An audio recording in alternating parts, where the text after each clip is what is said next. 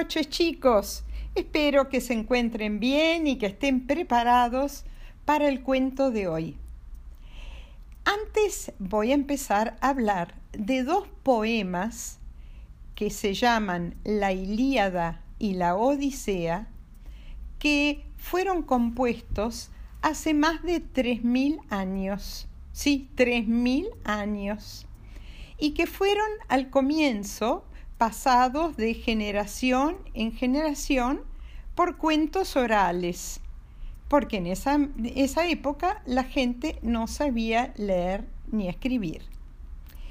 La Ilíada y la Odisea se le atribuyen al poeta Homero, pero la verdad es que no se sabe si realmente eh, fueron compuestas por Homero porque es algo que pasó hace tantos, tantos años. Y estos dos poemas, que son muy largos y que ojalá alguna vez los puedan leer porque son hermosísimos, eh, cuentan la historia de la guerra entre los griegos que vivían en Grecia y los troyanos que vivían en lo que ahora es Turquía.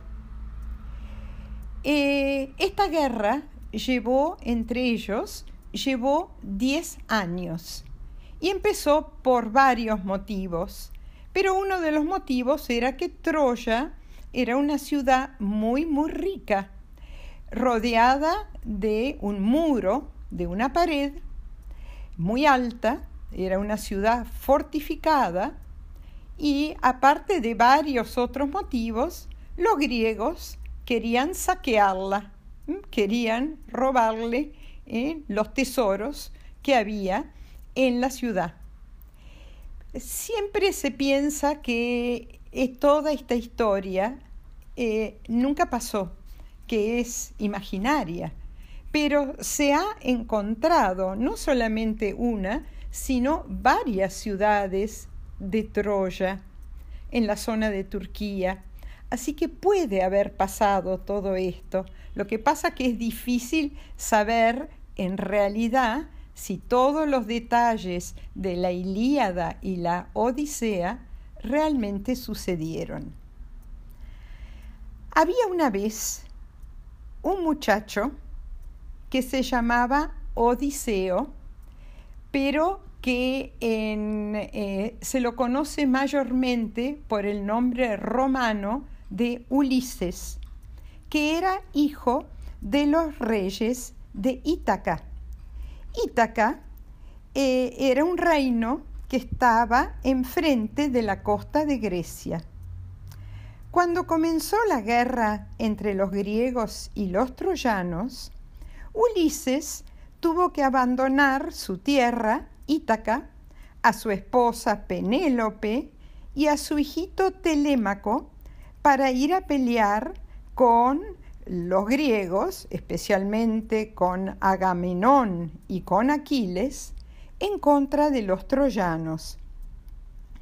Eh, eh, los griegos cercaron la ciudad de Troya, o sea, que pusieron su ejército todo alrededor de Troya, de la ciudad, y trataron de entrar a Troya de distintas maneras, por escaleras, ¿eh? por, por hacer muros cerca de los muros de Troya, pero no pudieron.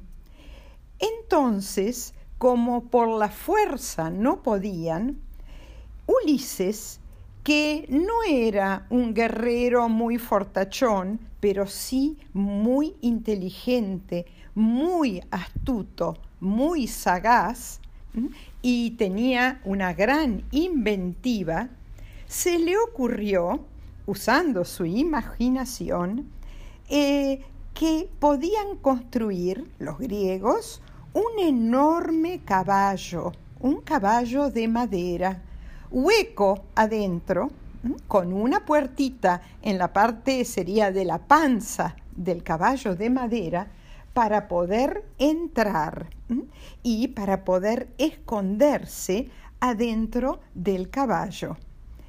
Este eh, caballo enorme, inmenso, lo construyeron afuera de la ciudad fortificada de Troya.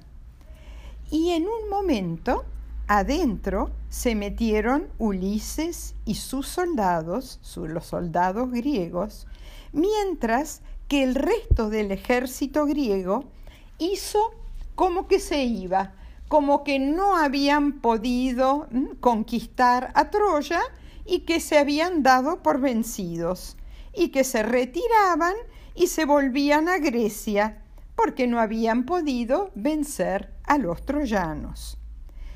Un espía griego fue a contarle a los troyanos que los griegos se iban y que dejaban el caballo de madera que habían construido, que habían construido para qué?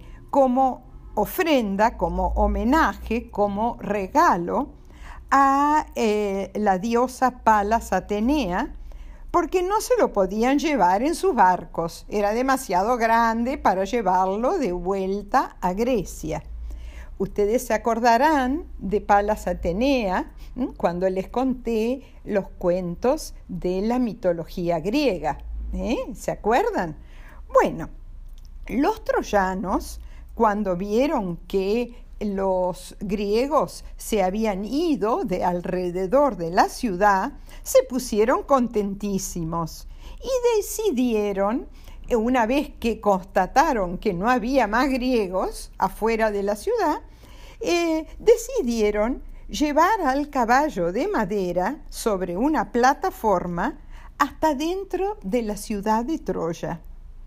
La hija de los reyes de Troya, Casandra, les dijo que no lo hicieran, que era una trampa.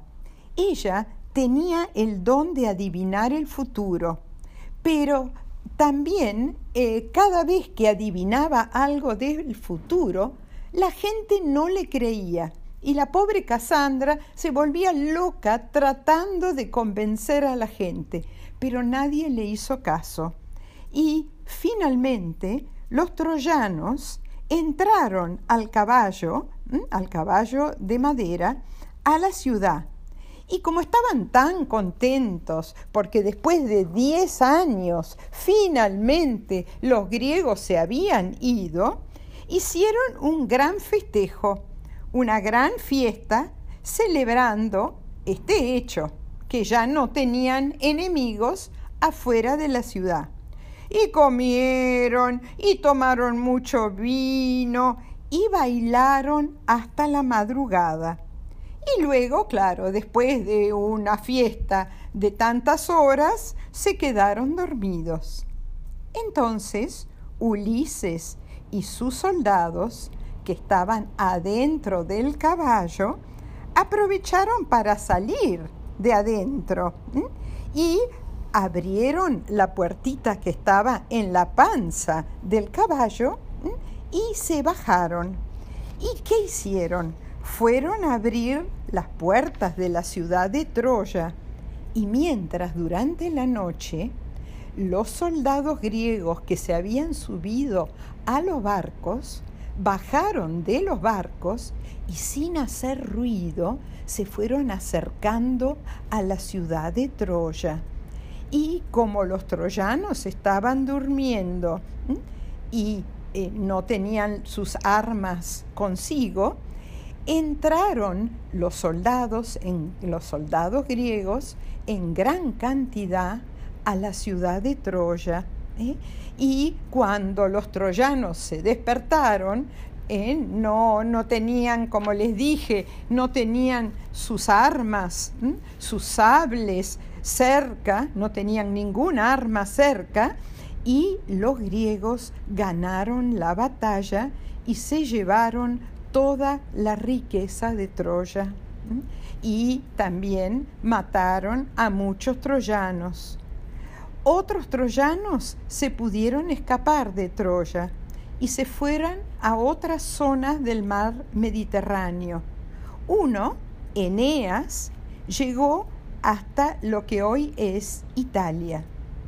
uy, Ulises después de esta, de esta victoria fue tratado como un héroe, después de haber planeado este artilugio. Un artilugio es un engaño, una trampa, el artilugio del caballo de Troya, lo que les permitió a los griegos ganar esta guerra de Troya después de 10 años de lucha.